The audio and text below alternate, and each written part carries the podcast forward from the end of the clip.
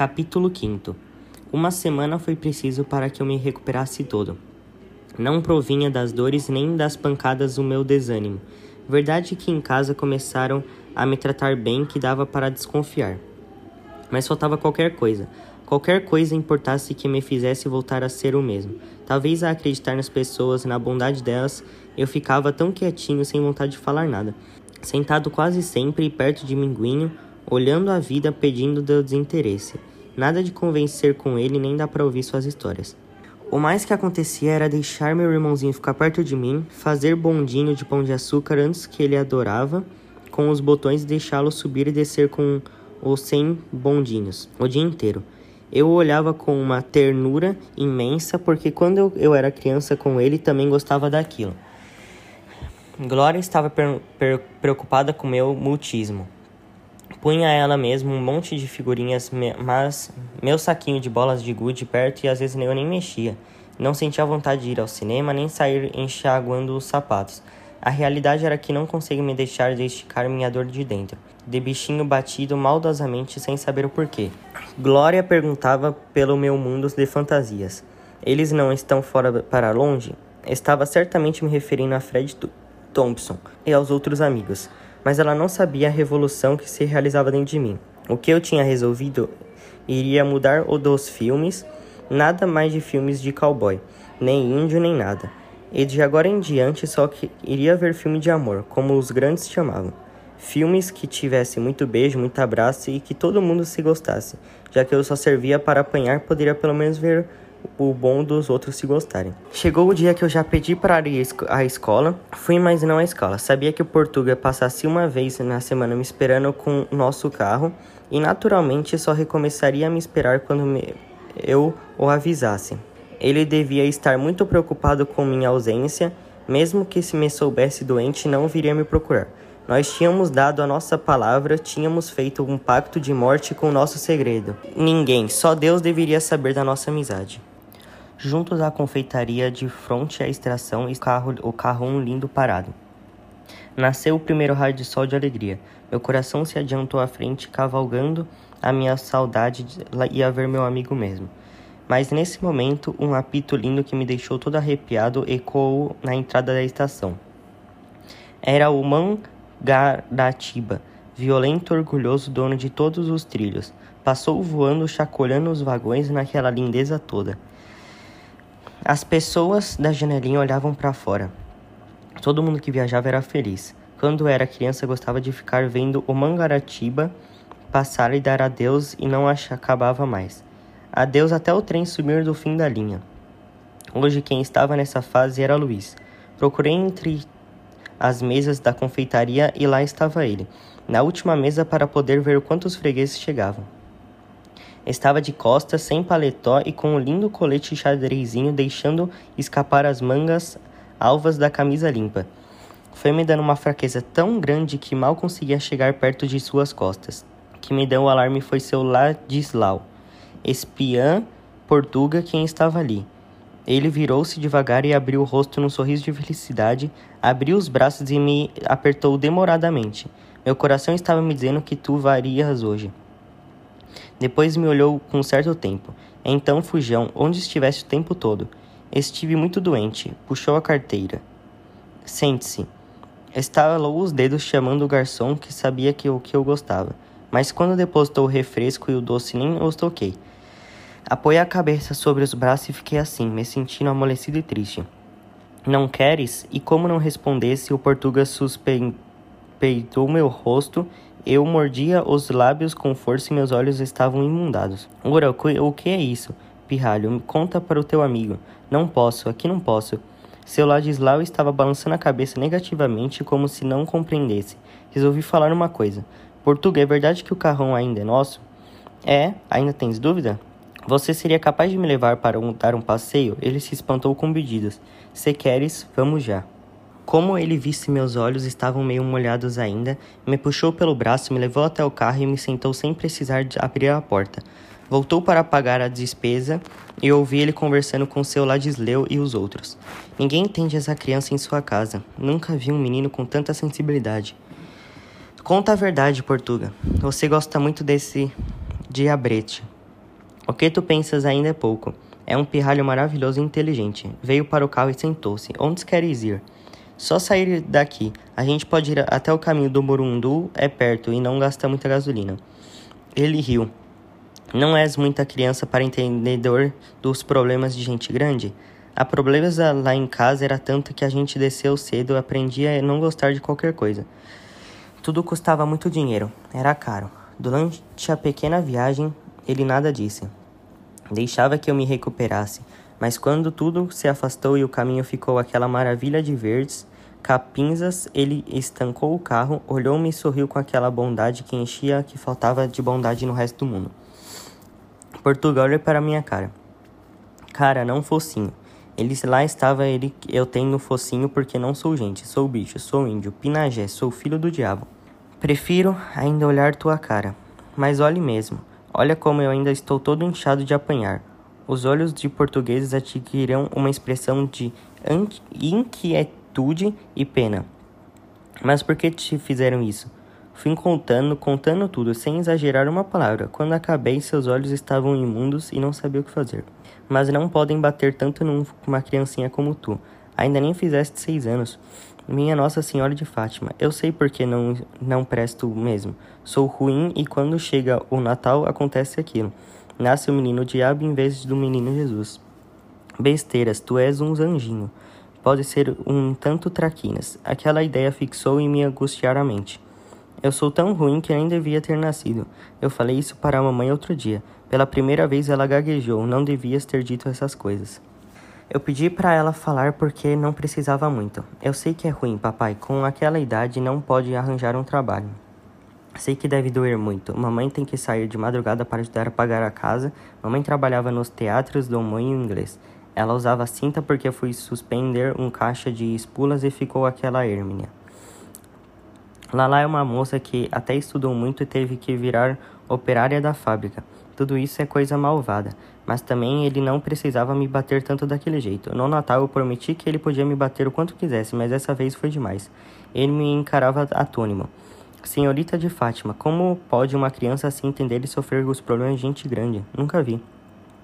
Engoli um, um pouco de emoção. Somos amigos, não somos? Vamos conversar de homem para homem? Se bem que me dá calafrios fáceis falar certas coisas contigo.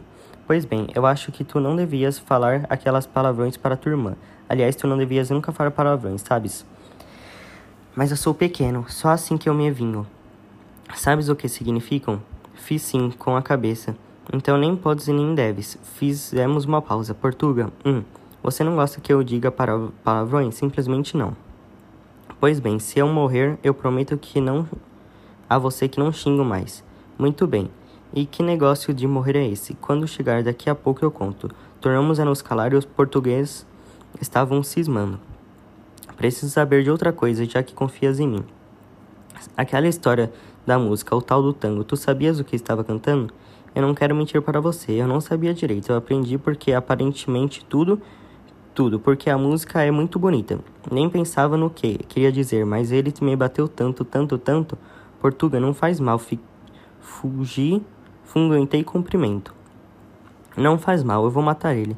Que é isso, menino? Mataste teu pai? Vou sim. Eu já até comecei. Matar não quer dizer que vai pegar o revólver do Buck Jones e fazer um boom. Não é isso, a gente mata do coração. Vai deixando de querer o bem. Um dia a pessoa morreu. Que cabecinha imaginosa que tu tens. Dizia isso, mas não conseguia esconder a emoção que eu assaltava. Mas tu também não disseste que me matastes? Disse no começo, depois matei você ao contrário, fiz você morrer nascendo no meu coração. Você é a única pessoa que eu gosto, Portuga. O único amigo que eu tenho. Não é porque me dá figurinhas, refresco, doce ou bola de, ju, de gude. Juro que estou falando a verdade. Ora, mas todo mundo te quer bem? Tua mãe mesmo, ou teu pai, tua irmã Glória, ou rei Luiz.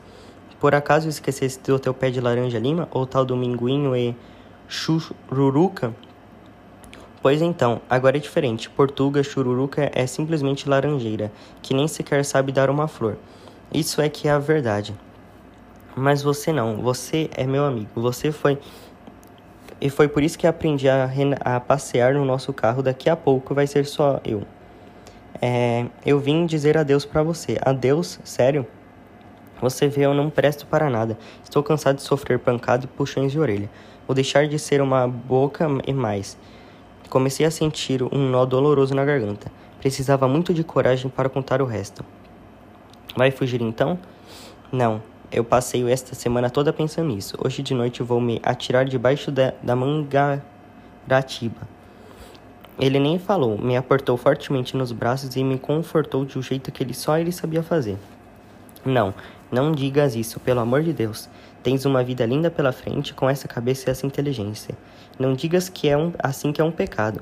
Eu não quero nem que pensastes, nem que repitas isso. Eu, tu não me queres bem?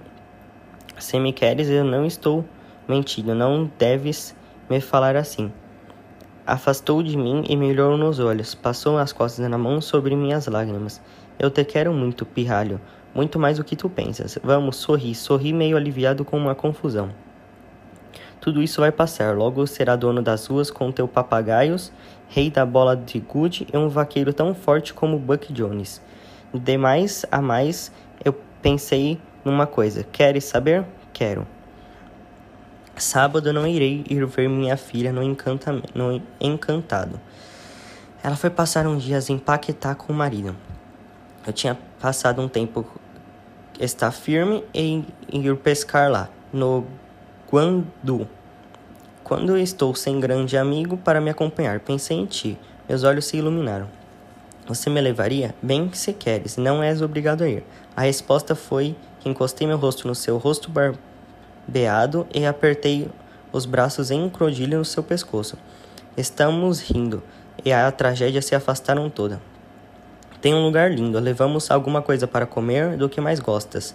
De você, Portuga. Fo falo dos, de salames, ovos, bananas. Eu gosto de tudo. Lá em casa a gente aprende a gostar de tudo que tem quando vem. Vamos então. Nem vou dormir pensando nisso, mas havia um grave problema circundo a felicidade. E o que vais dizer para te afastar de casa o dia todo? Invento qualquer coisa. E se te pegarem depois? Até o fim do mês ninguém pode me bater. Prometeram a Glória. A Glória é uma fera e a única russa parecida comigo. Verdade? É sim. Eu posso apanhar depois de um mês. Quando me recuperar, ligou o motor e começou a marcha de volta. Quer dizer que aquilo não se fala mais?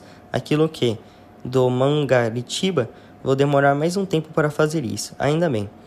Depois soube por seu Ladisleu que, apesar da minha promessa, o Portuga se foi para casa depois de Mangatiriba passou de volta, bem tarde da noite. A gente tinha viajado por caminhos lindos. A estrada não era larga e nem asfaltada, nem calçada, mas em compensação as árvores dos campinhos eram uma beleza, para não falar do sol e do céu alegre tão azul. Dindinha uma vez dissera que alegria é um sol brilhante dentro do coração e que o sol iluminava tudo a felicidade. Se era verdade, o meu sol dentro do peito embelezava tudo. Voltamos a conversar sobre certas coisas quando o carro deslizava sem pressa nenhuma. Parecia até que ele queria escutar a conversa. Pois é, quando estás ali comigo, és uma seda de bonzinho. Tu diz que com a tua professora, como se chamas mesmo? Dona Cecília Paim. Sabe que ela tem uma pintadinha branca no, num dos olhos? Ele riu pois com Dona Cecília Paim tu disseste que ela não acreditaria no que fazes por fora das aulas. Com teu irmãozinho e com Glória tu és bonzinho. Então por que que tu mudas assim? Isso é que eu não sei, só sei que tudo que eu faço dá uma travessura. Toda a rua sabe do meu mal, mal feito, parece que o diabo fica soprando as coisas no meu ouvido, senão eu não inventava tanta peraltice como diz meu tio Edmundo. Sabe o que eu fiz uma vez com o tio Edmundo? Eu nunca contei, contei? Não contaste. Pois olhe, que fez bem seis meses. Ele recebeu uma rede do norte e ficou toda prosa, não deixava nem que a gente balançar nela, o filho da puta. O que dizeste? Bem, o miserável, quando acabava de dormir, desarmava ela e carregava debaixo do braço, como se a gente fosse tirar o pedaço dela. Pois um dia eu fui à casa da Dindinha e ele não me viu entrar. Devia estar com os óculos na ponta do nariz, lendo o anúncio. Dei a volta na casa, espiei as goiabeiras e nada. Aí vi o Edmundo roncando na rede armada e entrei a cerca em um tronco de laranjeira. Ele roncava como um porco. a boca meio mole e aberta. O jornal tinha caído no chão. O diabo então me falou uma coisa que eu vi que tinha uma caixa com alguns fósforos dentro do bolso. Rasguei uma tira do jornal sem fazer barulho, juntei as outras folhas do jornal e risquei fogo no pavio, que fizera. Quando aparecem as chamas embaixo da. Fiz uma pausa e perguntei seriamente: Portuga, bunda, eu posso falar? Bem, é meio palavrão, e não devia se falar sempre. E o que a gente podia falar quando fizesse fala bunda? Nádegas. O quê? Preciso aprender essa palavra que é muito difícil. Nádegas. Nádegas. Bem, quando começou a queimar embaixo das nádegas da bunda dele, eu corri. Fugi pelo portão e fiquei meio buraquinho de cerca vendo no que ia dar. Foi um berro danado. O velho deu um pulo e suspendeu a rede. Dindinha correu e ainda passou um pito nele. Estou cansado de falar, e você não. Deve deitar na rede fumando. O velho jornal queimando ainda reclamou que não tinha lido aquele. O português ria gostosamente e eu contava eu contente de vê-lo alegre. Não te pegaram? Nem descobriram, só contei isso pra chururucas. Se me pegassem, me cortavam o saco. Cortavam o quê? Bem, me capavam. Ele voltou a rir e ficamos olhando a estrada. Soprava uma poeira amarela por todo canto onde o carrão passava. Mas eu estava matutando uma coisa. Portuga, você não mentiu, né? Sobre o que, pirralho? Olha, eu nunca escutei ninguém falar. Levou um pontapé nas nádegas. Você já ouviu? Ele tornou a rir. És um danadinho. Eu também nunca ouvi, mas vai lá. Esquece as nádegas e usa em vez de traseiros. Vamos mudar de conversa, senão acabarei sem saber o que responder-te. Espia a paisagem vai, vai ficar cheia de árvores grandes. O rio com estava começando a ficar cada vez mais perto. Ele virou para a direita e tomou um atalho. O carro foi indo, foi indo e parou bem num descampado. Só havia uma árvore grande cheia de raízes enormes. Bati palmas de felicidade. Que lindo! Que lugar mais lindo! Quando me encontrar com Bucks Jones, vou dizer que as campinhas e a planície dele nem chegava perto dos pés do nosso lugar.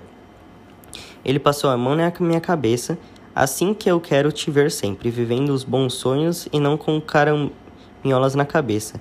Descemos do carro e eu ajudei a carregar as coisas para a sombra da árvore. Você vem sempre aqui sozinho, Portuga? Quase sempre. Vês também tem uma árvore. Como é que ela se chama, Portuga? Quem tem uma árvore tão grande assim tem que batizar ela. Ele pensou, sorriu e pensou. É um segredo meu, mas vou te contar. Chama-se Rainha Carlota. E ela fala com você?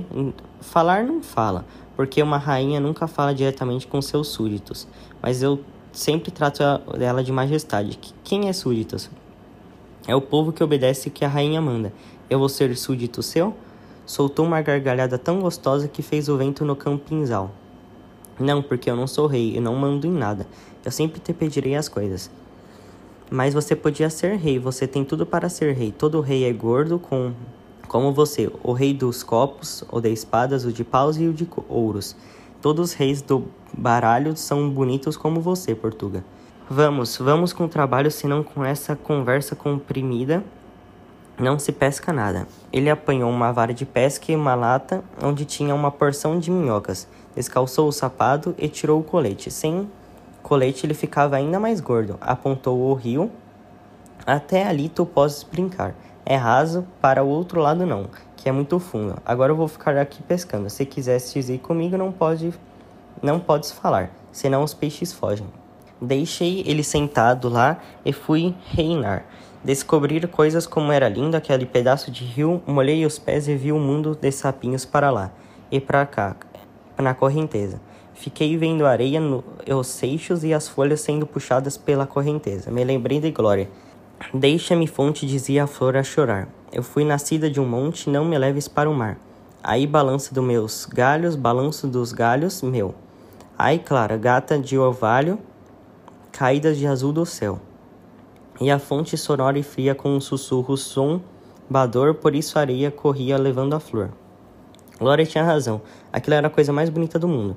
Pena que eu não pudesse contar para ela que, que vira a poesia viver. Não era com flor, mas era uma porção de folhazinhas que caíram da árvore e embora para o mar. Será que o rio, esse rio vai para o mar? Pode, podia perguntar ao Portuga, não ia atrapalhar sua pescaria. Mas a pescaria resultou em apenas dois lambaris que até davam dó de terem sido pescados. O sol estava bem alto, meu rosto se achava afoguentado de tanto que eu brincava, e conversa com vida. Foi quando Portuga veio de lá e me chamou. Vim correndo, correndo como um cabritinho. Mas que sujos tu és, tu estás, pirralho. Brinquei de tudo, me deitei no chão, buli com água. Vamos comer, mas tu podes comer assim sujinho, como se fosses um porquinho. Vamos despeste e mergulhar ali no lugar raso. Mas eu fiquei indeciso sem saber, sem querer obedecer. Eu não sei nadar, mas não é preciso, vamos ficar perto. Continuava parado, não queria que ele visse.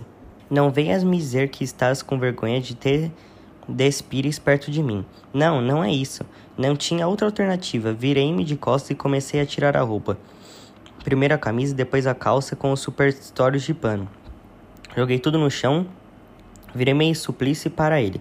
Realmente não disse nada, mas tinha o horror e a revolta estampados nos olhos. Eu não queria que ele visse as manchas, os vergonhas cicatrizes de surras que eu tinha apanhado. Apenas murmurou emocionado. Se te dói, não entra na água, não. Agora não dói mais. Comemos ovos, bananas, salame, pão e mariolas. Isso só eu quem gostava. Fomos beber água no rio e voltamos para debaixo da rainha Carlota. Ele já ia se sentar, mas fiz sinal que parasse. Coloquei a mão no peito e revirei a árvore. Majestade, seu súdito cavaleiro Manuel Valare Valadares é o maior guerreiro da nação Pinagé. Nós vamos sentar debaixo da senhora. Rimos e nos sentamos. O português estendeu no chão, forrou com colete uma raiz da árvore e falou: Agora tocar tirar uma soneca, mas eu não estou com vontade. Não importa, não vou te deixar solto por aí, peran, peralto como és. Passou a mão sobre o peito e me fez prisioneiro. Ficamos um tempo olhando as nuvens escaparem por entre os galhos da árvore. Tinha chegado o momento. Se não falhasse agora, nunca mais falaria. Portuga? Hum. Você está dormindo? Ainda não. É verdade que aquilo que disseram ao seu Ladisleu na confeitaria? Ora, mas tantas coisas eu tinha dito ao Ladisleu na confeitaria. A meu respeito, eu ouvi do carro, eu ouvi. Eu que ouvisses. Que gosta muito de mim. Está claro que gosta de ti. Que diferença faz? Aí eu me virei sem me libertar dos braços, fiquei Fitei os olhos sem semicerrados, o seu rosto ficava assim mais gordo e muito parecido com um rei. Não, mas é claro que eu posso com força, se você gosta mesmo de mim. Claro, bobinho, e me apertou mais para comprovar o que dissera. Eu estive pensando seriamente. Você só tem aquela filha do encantado, não é? É. Você mora sozinho naquela casa com duas gaiolas de passarinho, não é? É. Você disse que não tem netos, não é? É. E você disse que gosta de mim, não é? É. Então por que você não vai lá em casa e não pede pro papai me dar, me dar para você? Ele ficou tão emocionado que se sentou e me segurou o rosto com duas mãos. Tu gostarias de ser meu filhinho? A gente não pode escolher o pai antes de nascer, mas se eu pudesse eu queria você. Verdade, pirralho. Posso até jurar. Depois eu senta, eu seria uma pessoa menos para comer. Eu prometo que não falo mais palavrões, nem bunda, mesmo. Eu ex eu engraxo os seus sapatos, trato dos passarinhos na gaiola, fico bonzinho de tudo.